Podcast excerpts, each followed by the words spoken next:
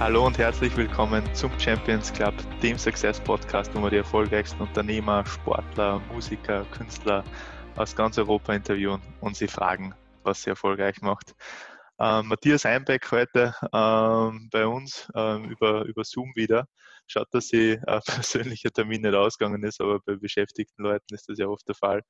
Ähm, Matthias, sensationeller Typ, ähm, Serial Entrepreneur, äh, hat sechs Unternehmen äh, mitbegründet. Eins davon äh, ist Findologic, äh, wo es mittlerweile über 50 Leute äh, seid und äh, Technologie entwickelt hat, die im Online-Shop den Kunden besser kennt wie der Kunde sich selbst. Ähm, also ziemlich coole Geschichte und kann man vorstellen, dass jetzt auch gerade in Corona-Zeiten das Thema sehr, sehr boomt.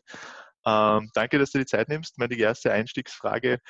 Wie handelst du so viele Unternehmen äh, gleichzeitig? Also äh, ich habe Chatweiser, ich mache nebenbei den Podcast ähm, und bin damit schon ziemlich ausgelastet. Wie handelst du sechs Unternehmen gleichzeitig? Erstmal, Horst, danke für die Einladung zum Interview. Freut mich, dass ich hier sein kann. Ähm, zu deiner Frage. Äh, natürlich ich, bin ich nicht Geschäftsführer all dieser Unternehmen. Mhm. Ja, das muss man klarstellen. Das heißt, die Managementfunktion, glaube ich, kannst du immer nur von einer Sache richtig gut machen. Das heißt aber nicht, dass du mehrere Sachen nicht gründen kannst.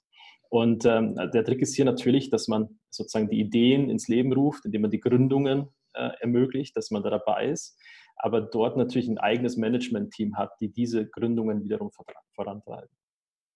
Okay, das heißt, du hast einfach Leute installiert, die operativ alles äh, handeln, kann man sagen.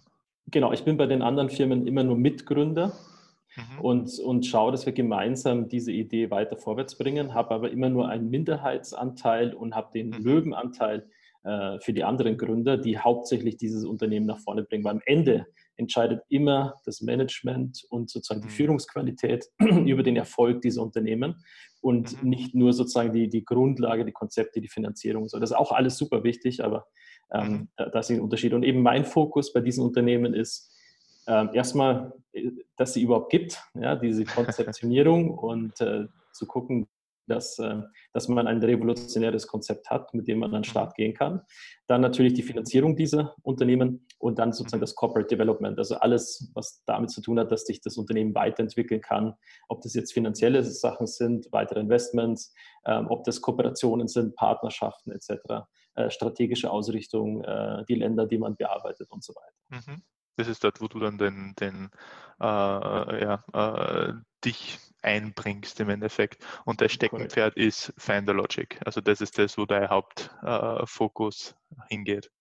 Klar, also bei Logic bin ich Geschäftsführer. Als Geschäftsführer hat man nun mal die Verantwortung, seine volle Zeit da reinzugeben. Ja. Ähm, das heißt aber nicht, dass man nicht andere Ideen im Leben hat. Also andere machen ja unabhängig von ihrer Geschäftsführertätigkeit noch ähm, sonstige Aktivitäten, ob das Charity-Programme sind, ob das äh, soziale Programme sind, wo sich engagieren. Und so engagiere ich mich halt in dieser Zeit dann äh, für die weiteren Gründungen. Aber mhm. natürlich ist, ist der Hauptfokus ähm, auf Finder Logic und äh, das äh, ist ja auch das, was Logic von mir verlangen darf äh, als Klar. Geschäftsführer, dass ich den Fokus hierauf setze. Ja.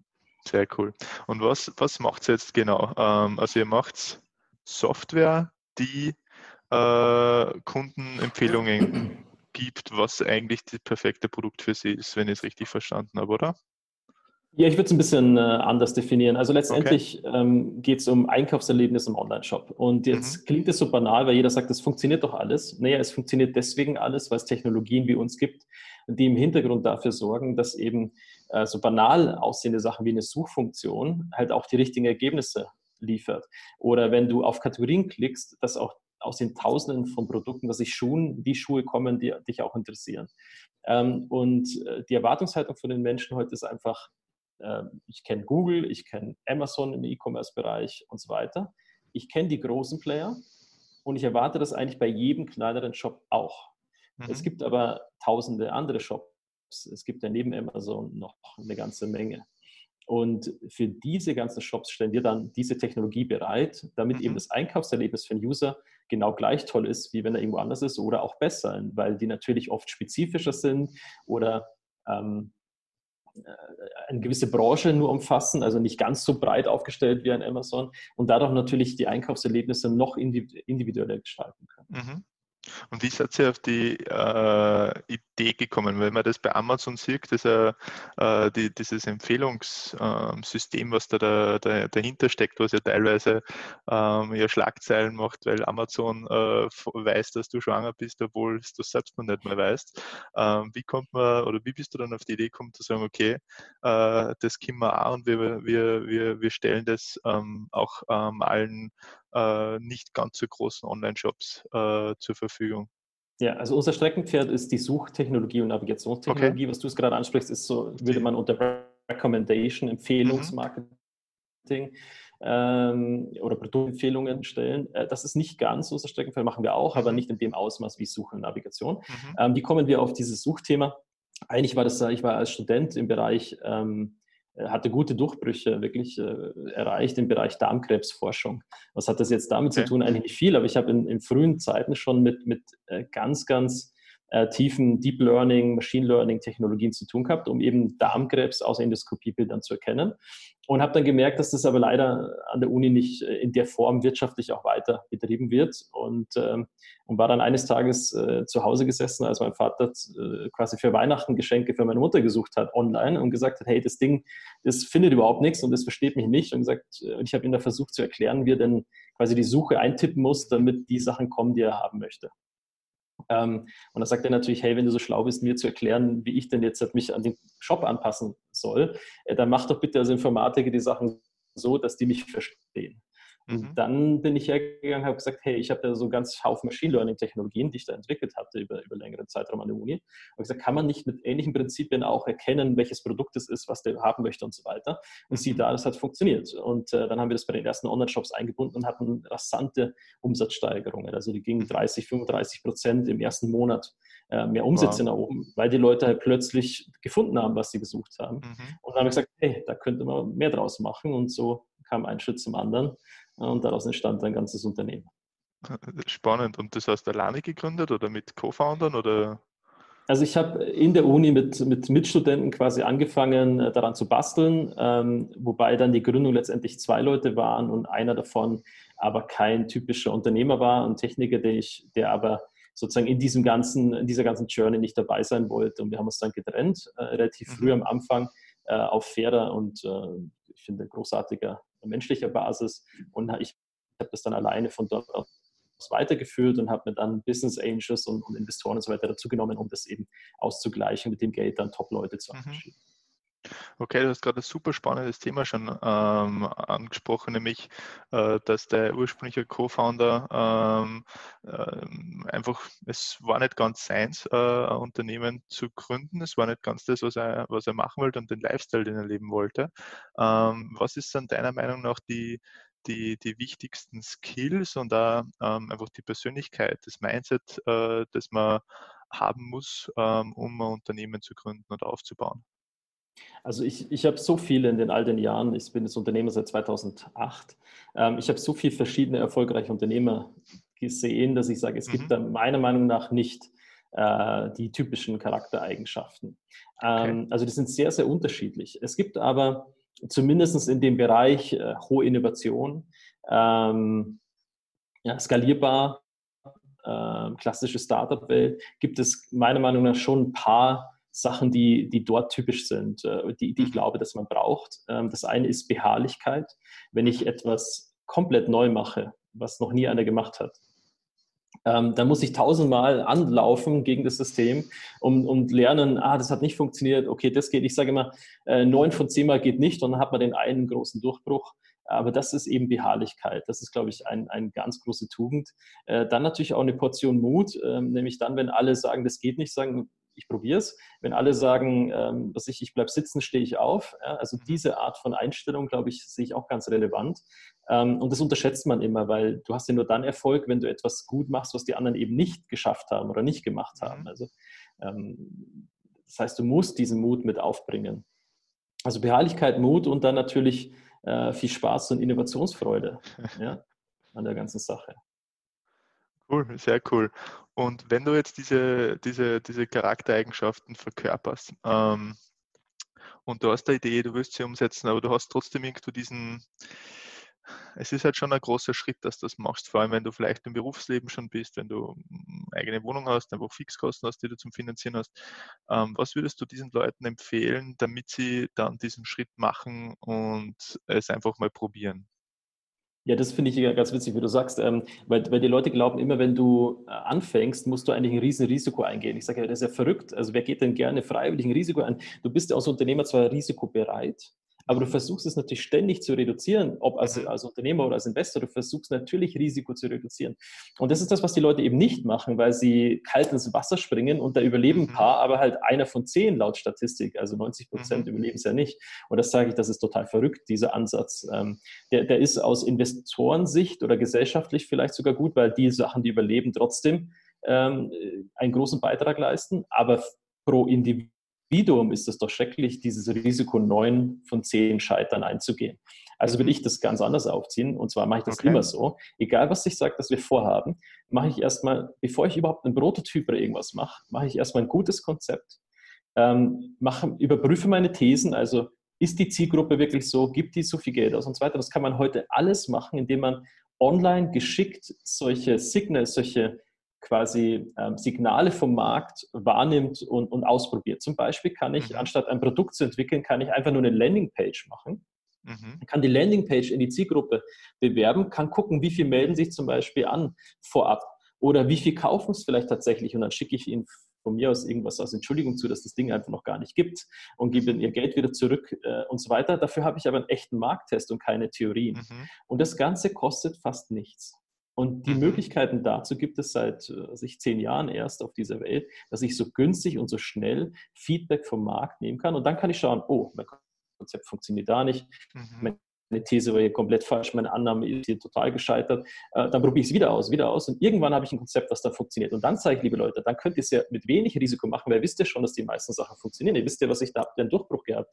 Ähm, da haben sich 30 Prozent angemeldet oder sowas. Ja? Ähm, und, und nicht nur ein Prozent oder was mhm. von, von der Zielgruppe. Das heißt, du, das, ist, das ist super spannender Ansatz. Das heißt, du testest zuerst eigentlich den Markt und testest, wie wie bereit ist der Markt für diese Idee, die ich habe, ähm, auch äh, was zu bezahlen oder wie springt er an? Empfindet der Markt das genauso als Problem ähm, oder ist das was, was einfach nur in meinem Kopf stattfindet? Und das ja, natürlich. Du, Natürlich. Das ist ja das, was viele Leute leider tun. Die, die haben in ihrem Kopf die Überzeugung und haben die guten Argumente dafür und überzeugen vielleicht sogar Investoren.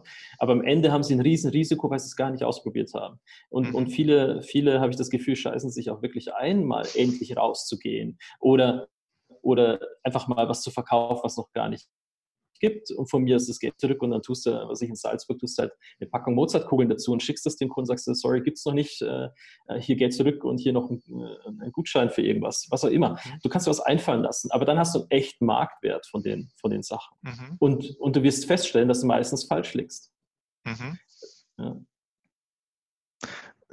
Super, super, super spannender Ansatz, habe ich ehrlich gesagt noch, noch nie gehört, ähm, ist aber macht, macht, macht total Sinn. Ähm, ja, okay. Und ja. ist das, ist das nur im, im B2, weil ich habe jetzt gerade überlegt, wir sind zum Beispiel Hardcore B2B, ähm, Hardcore Enterprise ähm, oder Hardcore sehr Enterprise fokussiert.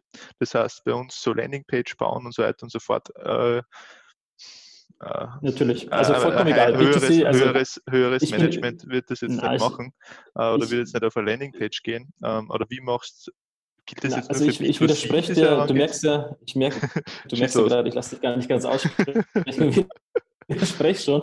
Ähm, es, es, ist eben nicht so. Egal B2B, B2C, ich habe überall äh, alles gemacht und, und mhm. bin sehr unterschiedlich investiert und gegründet. Also nur das ganz kurz ob das DNA äh, ist im, im, Hundebereich oder Tierbereich, äh, im B2C-Bereich, wir sind auch im B2B-Bereich in demselben Unternehmen, äh, ob das im Gesundheitswesen ist, ähm, wo wir direkt an Unternehmen verkaufen, ähm, es ist eigentlich ziemlich Bandbreite. Wir machen auch B2C-Geschäfte direkt mit Fashion, mit, mit revolutionärer Art, wie wir Fashion machen, ähm, direkt an die Endkunden.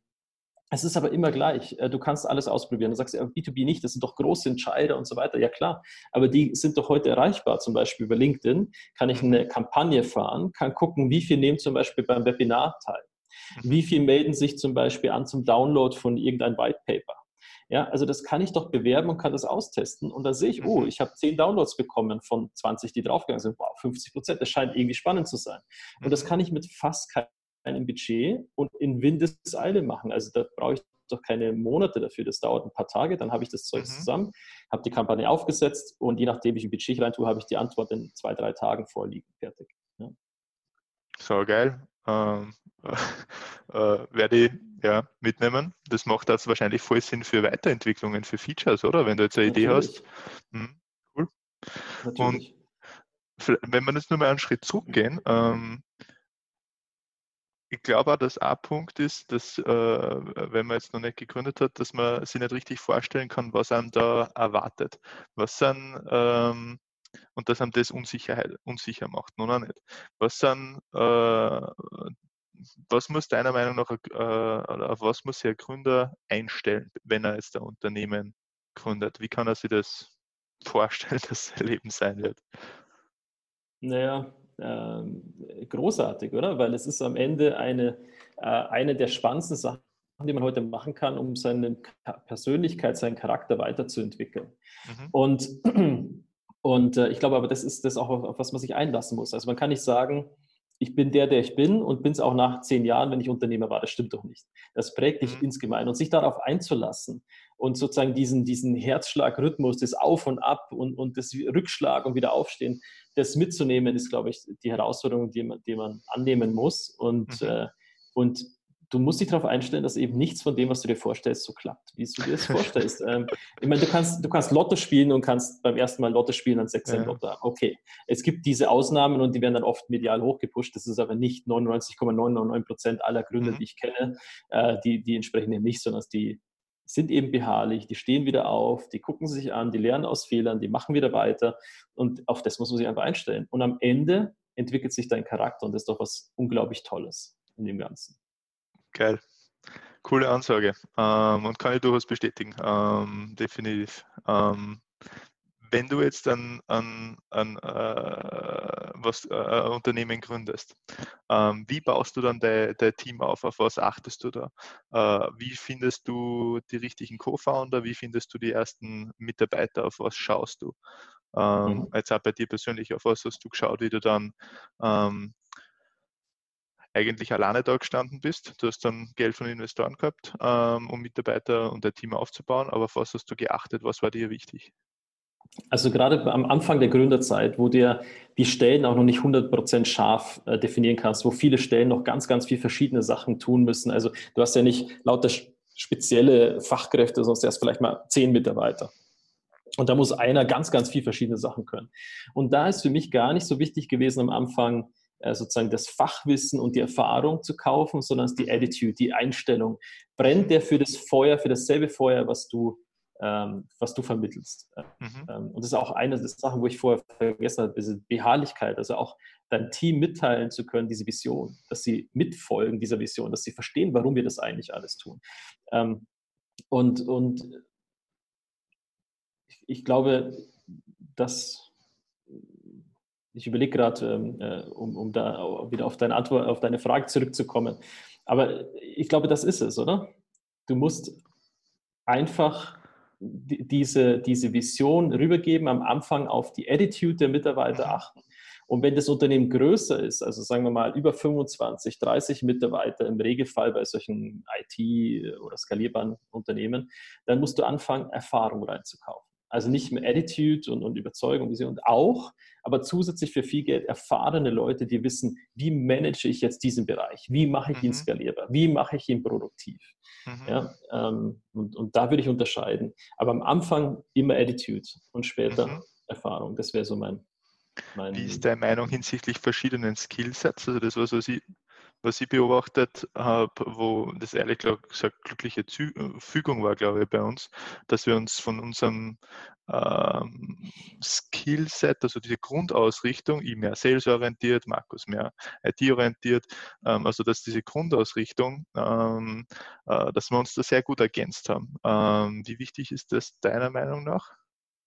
Ja, natürlich. Also beim Gründerteam jetzt sprichst du, oder? Ja, Weil genau, die, genau. die weiteren Leute, die, die, die kauft man sich ja ein, die kann man ja auswählen nach den äh, Skills, die sie eben haben und, und, nach den Eigenschaften, die sie mitbringen. Äh, beim Gründerteam, ja klar, ähm, ist es zentral, dass, dass jeder seine Aufgabe kennt und weiß und dass man sich dort ergänzt. Ähm, aber erfolgreiche Gründerteams sind natürlich eine der stärksten äh, Möglichkeiten, die man hat, als, als quasi als Unternehmen zu wachsen. Es ist aber auch äußerst selten, richtig gute Teams zu finden oder die ja. zusammenzustellen. Das heißt, ähm, wenn du so ein Glück hast und das alles gut ausgeht und ihr da wirklich zurechtkommt, wow, äh, beste Chancen, oder? Weiter zu wachsen. Äh, Wenn es aber nicht der Fall ist, äh, dann musst du wissen, wie gehst du damit um? Wie mhm. Äh, trennst du dich vielleicht auch? Oder wie, wie, schaffst du möglichst verschiedene Welten, wo jeder seinen Beitrag leisten kann? Mhm. Und dann äh, eben kompensierst du das über Mitarbeiter, die natürlich auch, das jetzt Mitarbeiterbeteiligung sind oder sonst wie, also Incentives haben, wirklich mhm. den Erfolg des Unternehmens weiterzutragen. Mhm. am besten ist natürlich der Fall, den du beschreibst, wenn die Gründer perfekt miteinander klarkommen. Aber ja. äußerst selten. Also leider, leider hakt es meistens daran. Ja. ja. Hat man, uns, haben uns unsere Investoren auch gesagt, 40 Prozent oder irgendwie so haben es genannt, äh, der, der, Gründungen gehen, gehen schief, äh, weil sie das Gründerteam intern zerstreitet. Ähm, früher oder später. Ja. Ähm, wie weißt du, wann jetzt der Unternehmen skalierbar ist? Also wann es der richtige Zeitpunkt ist, die erfahrenen Leute reinzuholen und das System einfach nach oben zu schrauben und, und zu skalieren. Ja gut, ich, ich finde, das, das sieht man relativ einfach, oder? Man sieht an den Zahlen, äh, wie viel, äh, was ich habe ich Customer Acquisition Cost, also wie kostet mich einen Kunden zu bekommen, äh, wie ist der Lifetime Value und äh, wie gehen die, sozusagen die Fixkosten mit, diesen, mit diesem Wachstum mit. Also ist es so, dass wirklich die Fixkosten relativ gleich bleiben, aber das Wachstum höher wird, dann kann ich dies, diesen Mechanismus immer weiter verfeinern, immer weiter verfeinern, dass sozusagen die mhm. Fixkosten mhm. immer weniger wachsen und die Skalierung immer höher geht. Das kann man, finde ich, relativ gut an Zahlen sehen. Ähm, und da sieht man ja auch, wie gut äh, läuft das alles ähm, zusammen. Es ist aber so, dass jede Skalierungsstufe eigentlich, die man so erreicht, wieder neue Herausforderungen in der ganzen Struktur ähm, Automatisierung sozusagen, die ganze Customer Journey, die man abbilden mhm. muss im Unternehmen, eigentlich wieder neu herausfordert. Am Anfang reicht es vielleicht sogar, wenn du sagst, ich bin skalierbar und ich schaffe von Beispiel von 10 auf, äh, was ich, 200 Kunden im B2B-Bereich zu kommen, mhm. dann ist trotzdem noch ein Unterschied, ob du von 200 auf 2000 kommst. Es ist mhm. nicht das Gleiche, weil du plötzlich ähm, nicht mehr sozusagen den Manager, der gleichzeitig auch den Kunden bedient und alles Wissen hat. Mhm. Äh, klar.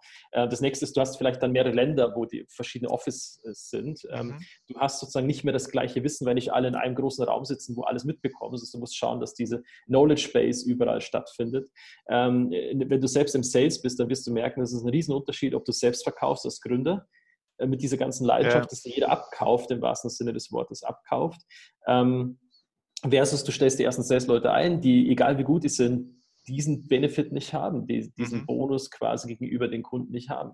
Und, und dann musst du auch wieder schauen, dass das skalierbar bleibt. Und das sind mhm. eben dann eigentlich strukturelle Herausforderungen. Wie schaffe ich, dass es trotz allem dass die Leute immer mehr entfremdet sind, dass es immer größere Managementstrukturen gibt, dass es verteilte äh, quasi Offices gibt in verschiedenen Ländern, verschiedene Märkte mit verschiedenen Spezifikas, dass du trotzdem wächst. Aber dann reden wir jetzt schon von Unternehmen, die dann eben nicht mehr bei 20, 30 Mitarbeitern mhm. sind, sondern wir sind bei uns so in etwa jetzt mit, mit allen gerechnet, äh, über alle Standorte so circa 70. Ähm, da ist es dann schon spannend, in die Richtung zu denken. Was waren da die Phasen? Ähm, also wenn du jetzt die Mitarbeiterzahl, an der kann man es wahrscheinlich ganz gut messen, ähm, äh, betrachtest, also was waren die Phasen, die Finder ja. Logics da äh, durchgemacht hat und was waren jeweils die entscheidenden äh, Problemstellungen, die ihr gelöst, lösen habt müssen, um zur nächsten Phase zu kommen? Ja, äh, fünf Mitarbeiter, relativ einfach zu managen. Fünf Leute, die einfach an ein Ding glauben und einfach alles machen, oder? Äh, bei fünf brauchst du null Struktur, einfach eine gute Zusammenarbeit. Punkt. Mhm. Äh, nächste ist für mich so 15. Da fängt so an, dass du so jetzt auftrennen musst. Und manche wollen das aber gar nicht. Dann musst du dich vielleicht trennen von denen, weil die sagen, es war vorher so cool und jetzt ist irgendwie alles anders. Ähm, aber da fangen so die ersten, ersten Strukturen an äh, und es wird nicht mehr so einfach, hey, man sitzt sich mal zu 15 auf den Tisch und löst das alles, sonst 15 Leute ist dann schon schwieriger, das irgendwie äh, zu managen. Und der nächste Step aus meiner Sicht ist so 25, 30, wo dann mhm. wirklich anfängt, mal so eine kleine, mittlere Managementschicht reinzukommen, die wirklich sagt, so, ich habe diese Abteilung und ich kümmere mich um den Bereich und andere um diesen Bereich. Ähm, das heißt, du hast plötzlich eben äh, die Herausforderung, die ich gerade beschrieben habe, mit diesem Informationsfluss, wer hat welchen Know-how äh, und so weiter. Und über 50 ist nochmal so eine kleine Schranke, äh, wo ich sage, 50, 60 Leute, ähm, wo, wo einfach Leute dazukommen, die vielleicht gar nicht dieselbe Vision und Passion für das Ganze teilen, aber trotzdem ja ihren Beitrag total leisten wollen und voll engagiert sind, aber das auf eine andere Art und Weise, also ein eher professionelleres Arbeitsverhältnis zu dem Unternehmen haben als die ersten, die, die auch die volle Leidenschaft quasi teilen. Und das heißt, du musst auch sicherstellen, dass die ihre Produktivität haben und dass die mit den Entscheidungen äh, zurechtkommen. Das heißt, du musst viel transparenter werden, du musst klarer erklären, warum du was wie tust, ähm, um die auch mit an Bord zu halten. Und wie, wie, wie führst du so ein Unternehmen dann? Also wenn du jetzt äh, 50, 60 Leute hast, äh, auf was achtest du, wenn du dein Team führst? Äh, das ist jetzt eine sehr umfassende Frage, oder? Ähm, also einmal, ich versuche es mal zu beantworten. Einmal hast du so Grundprinzipien vielleicht ähm, äh, in der Teamführung, die du, die du praktizierst. Ja, also einmal hast du äh, dein Kernteam, mhm. äh, das ist dein Kernmanagement-Team. Äh, dort kannst du ja eigentlich auch wieder in so einer Art 5, 6, 7, 8 Mann-Team arbeiten. Das ist relativ einfach. Das ist nicht so anders wie am Anfang mit einem 5-Mann-Team, ja, so in, in, die Richtung. Ähm, da ist halt einfach klare Kommunikation, klare Ausdrucksweise, erklären, warum man tut, äh, sehr transparent äh, sein und so weiter. Wenn du aber quasi über alle die, die, Führung als Geschäftsführer hast du die Aufgabe auch als Gründer, über alle hinweg quasi diese Vision klar zu machen. dann musst du dir ähm, im Wesentlichen äh, schon anfangen, so eine Art Ziele vorzugeben. Wo geht denn die Reise hin? Also die, die Richtung ist dann viel wichtiger, dass jeder mhm. versteht, wo geht das Ganze überhaupt hin. Und die, die wesentliche Eigenschaft, die ich sehe, die, die immer respektiert wird, ist nicht äh, nett zu sein oder, oder irgendwie ähm, alles immer genau im Detail zu erklären. Oder so. Also die wesentliche Eigenschaft ist meiner Meinung nach Fairness. Weil also was wie, ob das transparent genug war oder nicht, gibt es tausend verschiedene Ansichten. Ob der nett war oder nicht, gibt es tausend verschiedene Ansichten. Ob etwas mhm. fair ist oder nicht, ist relativ ähm, sozial, relativ klar aufgefasst. Ob was mhm. fair ist oder nicht, fühlt sich für die mhm. meisten ziemlich gleich an. Mhm. Ähm, und deswegen ist Fairness, finde ich, ein oberstes Gut, was ich versuche einzuhalten und das auch mhm. immer äh, zu Akzeptanz und Respekt führt. Cool, das ist ein cooler Input. Mhm. Ähm, liest du oder bildest du die in irgendeiner Art und Weise persönlich fort? Es ist ja, also nach, nach, dem Motto, in der Zeitalter von YouTube und Co. gibt es noch Leute, die Bücher lesen. ähm, ja, klar, also ich bin äh, überzeugter Leser, wenn du das so willst. Sehr ähm, cool. Also ich, ich lese, ich würde sagen, zwischen 20, 20 und 30 Bücher auf jeden Fall pro Jahr. Äh, und das über die letzten sicherlich 15 Jahre hinweg. Ähm, natürlich unterschiedliche Themen und so weiter, ähm, aber sehr, sehr, sehr viel lesen und, und Informationen sammeln. Aber heute gibt es natürlich andere Möglichkeiten. Du kannst über YouTube äh, Videos, du kannst online Sachen lesen. Aber trotzdem halte ich noch immer ganz, ganz, ganz viel von Büchern, weil am Ende man sich da mal ganz individuell mit diesem Buch beschäftigt, mit diesen Themen drüber nachdenken muss, Zeile für Zeile verarbeiten muss, mal weglegt, drüber nachdenkt, was heißt das eigentlich, das kombiniert. Und ich bin nicht der Meinung, wie viele heute, man muss nur wissen, wo es steht. Das halte ich für einen großen Irrtum unserer Zeit. Ähm, weil du musst das Ding im Kopf haben, die verschiedenen Möglichkeiten auf dieser Welt, die verschiedenen verschiedene Wissenssachen. Und um sie dann schnell verknüpfen zu können, um mhm. neue Innovationen zu, zu, zu bekommen und äh, neue Anreize zu setzen. Und deswegen glaube ich, musst du, äh, gerade wenn du innovative Sachen baust, ähm, und, und, ich gehöre dazu mit mehreren Unternehmen in diesem Bereich, musst du ständig äh, neue Sachen zulassen und den Kopf verarbeiten. Mhm. Kann ich nur empfehlen. Unbe äh, unbedingt viel lesen. ist ja was, was äh, gibt ja die Statistik, der durchschnittliche CEO in, in Amerika liest, glaube ich, 60 Bücher im Jahr, irgendwas in der Richtung. Ähm, also äh, bin ja noch ganz weit weg, also ich habe auch so um die 20, 30, wenn man Hörbücher und so dazu nimmt, im, im, im Jahr. Ähm, was sind die Top 3 Bücher, die du. Genau, und dann ganz kurz was sagen zu den 60 Büchern. Ähm, also es gibt ganz viele, die heute nur noch diese Zusammenfassungen lesen. Ja? Mhm. Äh, und da kommst du natürlich auf eine hohe Anzahl. Äh, das finde ich nicht schlecht und manchmal gucke ich mir die auch an, bevor ich entscheide, ob ich ein Buch kaufe oder nicht. Mhm. Wenn ich aber denke, das Thema ist so relevant, dass es mir wichtig ist, dann kaufe ich mir auch das ganze Buch und lese durch. Das Problem ist natürlich, dass viele Bücher einfach, damit sie mal ihre 300 Seiten erreichen, ein bisschen aufgebläht mhm. werden mit irgendeinem anderen drin. Von ja. daher finde ich nicht schlecht, eine Zusammenfassung zu lesen. Aber wenn das Thema wirklich wichtig ist, dann habe ich auch die Zeit, mir das Buch anzuschauen Aber dann ja. äh, ist für mich so 20, 20 30 Bücher ist so ein, so ein Limit, wo ich sage, die kann ich auch lesen mhm. und mich damit beschäftigen. Äh, alles andere wird dann für mich äh, nur noch quasi durchschießen. Mhm. Ähm, das, das ist mir dann zu wenig sozusagen Interaktion im Kopf. Mhm. Wo du dann wirklich was mitnimmst, ja, verstehe schon. Genau. Was sind die Top 3 Buchempfehlungen, die du dahingehend an, an, an Gründer geben kannst? Ja, also äh, erstmal überhaupt so viel zu lesen, ist, glaube ich, mal das Wichtigste. Aber wenn ich jetzt drei Bücher auswählen müsste, dann muss ich kurz nachdenken. Also eins, äh, was ich gerade im deutschsprachigen Raum empfehlen würde, äh, einfach auch die, oder überhaupt in Europa empfehlen würde, ist Kopfschleckkapital von Günter Faltin. Mhm. Einfach um zu verstehen, wie kriege ich aus einer Idee ein Konzept, das auch stimmig ist und mit dem ich tatsächlich starten könnte. Das ist ja das, wo die meisten, die sozusagen in der Anfangsphase stecken, überhaupt nicht genau wissen, wie das geht. Das Zweite, ähm, zum Beispiel, was ich glaube, was da gut passen würde, ist dann noch ähm, Gunther, Gunther Pauli, ähm, Blue Economy. Blue Economy zeigt dir ganz okay. neue Art und Weisen auf, ähm, wie Innovation eigentlich heute stattfinden kann. Mhm. Unglaublich spannend zu lesen, kann ich wirklich nur empfehlen, sich das mal anzuschauen. Nicht einfach, einfach Bewusstseinserweiterung hinsichtlich Innovation und unglaublich viele tolle Beispiele, die echt durchgeführt wurden und, und aber Tausende bis Millionen Jobs geschaffen haben. Ganz, ganz okay. toll. Okay. Ähm, revolutionär, ja. Und dann als letztes würde ich, ich würde, wenn ich jetzt drei nur auswählen darf, würde ich noch sowas nehmen wie ähm, kurz überlegen, Lifespan. Lifespan mhm. von David Sinclair ähm, ist ein Harvard-Forscher, äh, der sich um Langlebigkeit und wie wird man gesund alt.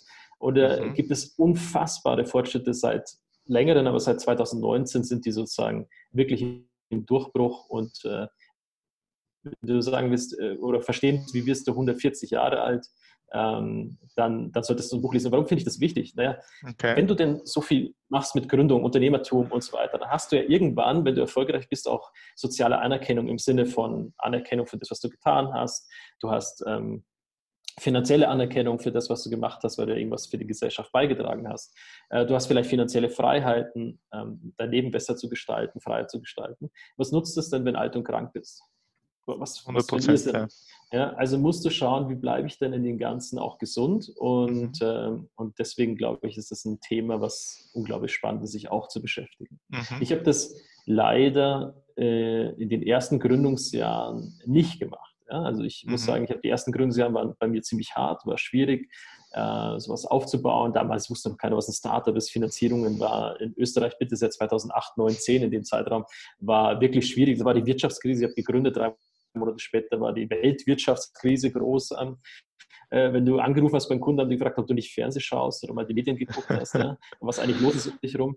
Ähm, und, und das waren, glaube ich, keine einfachen Zeiten. Und erst danach habe ich gemerkt, so nach den ersten zwei, drei Jahren, hoppla, wie wichtig ist es eigentlich, äh, dass man auf seine Gesundheit achtet. Mhm. Hast du irgendwie äh, negative Effekte damit getragen oder was, bist du krank geworden oder hast du einfach gemerkt, so jetzt sollte ich, jetzt sollte ich mich mal um meine Gesundheit auch kümmern? Na klar, also äh, du merkst es ja, oder? Also ich war früher immer Leistungssportler und dann habe ich gemerkt, hoppla, ähm, das ist jetzt nicht mehr drin. Ja? Also du, du, du kriegst dann Beschwerden, kleine Zipperchen, die überall ziehen und wehtun und lauter so ein Blödsinn, was überhaupt total unnötig ist in so einem Alter. Mhm. Ja? Und es kommt natürlich, weil du plötzlich nicht mehr äh, den Ausgleich findest, weil du mhm. glaubst, dass gewisse Themen einfach deine Zeit so, so, so viel zu Anspruch, in Anspruch nehmen mhm. dürfen, was sie gar nicht dürfen. Ähm, und äh, ich glaube, das kann man alles schlauer lösen heute.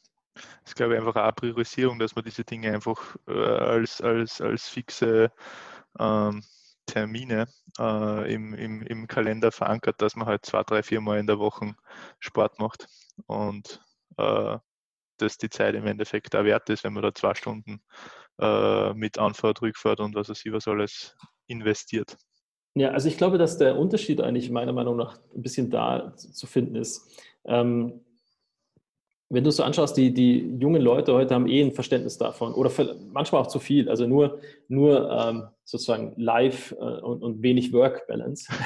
ähm, äh, und, und wenn du so guckst, die, die, die meisten so in meinem Alter, die kamen eigentlich so aus den aus dem Mittelstand heraus, der ganz anders tickt wie skalierbare Innovationsfirmen. Ähm, und da war eigentlich sozusagen Arbeitszeit, sich reinzuhauen und so weiter, war das viel Wesentlichere. Mhm. Was aber, also nehmen wir einen Handwerkerbetrieb. Ein Handwerkerbetrieb äh, da geht es darum, wie viele Stunden das macht, dann kannst du so und so viel mhm. Abrechnung und so und so viel Geld verdienst du am Ende des, dabei. Bei Innovationsunternehmen geht es um ganz andere Sachen. Du musst dich verarbeiten, du musst Wege finden, wie, gehst, wie kommst du wohin, wo noch nie einer gegangen ist und so weiter und so fort. Das ist eine ganz andere Herausforderung. Und egal wie viele Stunden du arbeitest, dein Verdienst ist immer unabhängig davon. Mhm. Ja? Also du kannst nicht sagen, jetzt habe ich zehn Stunden mehr gearbeitet, das habe ich auch äh, so und so viel Prozent mehr verdient, diesen Quatsch. Und deswegen glaube ich, dass ganz, ganz viele Leute, die ich kennengelernt habe, eigentlich geprägt sind von einem Elternhaus, wo sozusagen dieser Mittelstand im Kopf noch herrscht und die erst lernen müssen, dass diese Welt der skalierbaren Unternehmensgründungen überhaupt kein Mittelstandsdenken eigentlich mhm. äh, verkraften. Ja. Wie viele Stunden arbeitest du? In der Woche, circa im Schnitt? Ich, ich zähle nicht genau mit, aber. Vom ähm, Gefühl her. Ja, auf jeden Fall weit mehr als 40, oder? also das, das, denk, das ich weiß gar nicht, weil was ist, was ist Arbeit? Also ähm, was ja. ist, wenn du am Abend da sitzt und noch die, noch die Bücher liest, die sich mit Themen zu deinem Unternehmen beschäftigen? Ähm, wenn du das alles mitzählst, dann kommst du auf, auf ganz, ganz ja. viele Stunden. Wenn du mitzählst am Wochenende, wenn du darüber nachdenkst, äh, die Präsentation für nächste Woche vielleicht vorzubereiten. Oder wenn du anfängst, äh, Gedanken zusammenzufassen, wie du denn die neue Strategie erklären kannst. Äh, das hört ja nie auf. Das ist, ja, ob du im. Auto fährst, ob du, ob du am Abend da sitzt, ob du am Wochenende. Also diese Sachen hören nie auf. Und wenn das Leute als Arbeitszeit zählen, dann sind es ja gleich mal 80, 100 Stunden, die man da wirklich zusammenbekommt. Ähm, ist das nur Büro das nicht, und nimmst? Oder nur? Genau, aber ich, ich zähle eben das nicht als Arbeitszeit, weil das ist Leidenschaft. Also ich tue das ja, weil ich weil ich auf das ganze Bock habe, oder? Weil ich denke, wir tragen etwas Sinnvolles bei. Und das ist, glaube ich, sehr entscheidend. Also zum Beispiel meine Unternehmen haben immer ein, ein prinzipiell eine ein ganz wichtige Sache, äh, dass ich denke, sie tun was für die Gesellschaft. Du mhm. sagst ja, was, was, tut, was tut es zum Beispiel Suche? Es gibt andere, da ist klarer, also wo wir Gesundheit am Arbeitsplatz und sowas passieren, aber was tut das für die Gesellschaft? Ist ganz einfach. Wenn du ähm, heute sagst, Plastikmüll aus, aus dem Meer rausfischen ist ein, hat einen Wert. Sag ich natürlich, weil die Umwelt zerstört ist, also müssen wir die retten. Okay. Aber in der digitalen Welt hat es auch einen Riesenwert, digitalen Müll zu beseitigen, nämlich unsinnig lang sich mit irgendeinem Blödsinn rumzuärgern, zum Beispiel im Online-Shop, oder den Einkaufsprozess unnötig auf eine Stunde zu finden, was, was in zwei Minuten geht. Ja? Also das ist ja auch digitaler Müll und den beseitigen wir und da machen wir ganz, ganz viel Gutes und, und sparen Zeit den Leuten und, und geben ihm einfach mehr Freiraum, um, um ihre Sachen zu machen und zu erledigen. Und das halte ich für sehr, sehr wichtig. Und wenn du das so siehst, dann relativiert sich eben die Arbeit. Weil für mich ist ein Unternehmen eine Organisation von Menschen, die für andere Menschen etwas tut. Naja, wenn ich daran Spaß habe und denke, das ist sinnvoll, dann ist es doch jetzt nicht immer Arbeitszeit, wenn ich mich damit beschäftige. Und das ist echt eine Überzeugung. Also deswegen, ich fange nicht an, Arbeitszeit zu zählen. Ja. Was, ich schon, was ich schon mache und sehr konsequent mache, ist, ich, ich gucke mir alle drei Monate mit meiner Assistentin an, wofür ist denn meine Zeit draufgegangen? Analysiere mhm. das wirklich knallhart, jeden einzelnen Termin und hinterfrage, ist der Termin ist wert gewesen oder nicht? Und dann streiche mhm. ich den oder ich lagere ihn aus oder ich schaffe mhm. eine Stelle dafür, um das zu übernehmen. Ähm, also da bin ich echt radikal und wenn du das über Jahre machst, dann äh, wirst du sehr effizient und produktiv mhm. in dem, was du tust. Ja. Ich, ich, hoffe, ich hoffe, der Podcast ist, ist als sinnvolle Investition in, in drei Monaten dann. Das wird sich äh, beim nächsten Check dann äh, zeigen. Aber prinzipiell gibt es bei mir eben einen ganz kleinen Bereich, wo ich sage, ich möchte auch was zurückgeben, möchte in der mhm. Community was machen. Ähm, und, und diesen Bereich, da fällt das jetzt zum Beispiel rein. Aber da nehme ich auch nur ganz wenige. Bei dir war es ja so, ähm, mich hat einfach dein Anschreiben irgendwie äh, aufgeweckt im Vergleich zu vielen anderen Nachfragen, die ich Danke. bekommen habe. Das, das schaue ich mir an und das war irgendwie sympathisch. Ja. Cool, perfekt. Ähm, Matthias, höchst danke auf jeden Fall für deine Zeit ähm, und dass wir den Podcast gemeinsam aufnehmen haben können. An alle Zuschauer und Zuhörer, äh, wenn euch die Folge mit Matthias gefallen hat, dann Folge liken ähm, und Abonal, äh, Abonal, äh, Kanal abonnieren. Ähm, also jeden Montag kommt eine, eine, neue Folge raus und hinterlasst bitte Feedback. Sagt oder schreibt in die Kommentare, was ist euer Nummer 1 Takeaway äh, gewesen aus der äh, Folge mit Matthias. Schreibt es drunter. Feedback interessiert wahrscheinlich auch die. ähm, was bei den Leuten so ankommt, mir auf jeden Fall. Und ähm, ja, also wirklich drunter schreiben.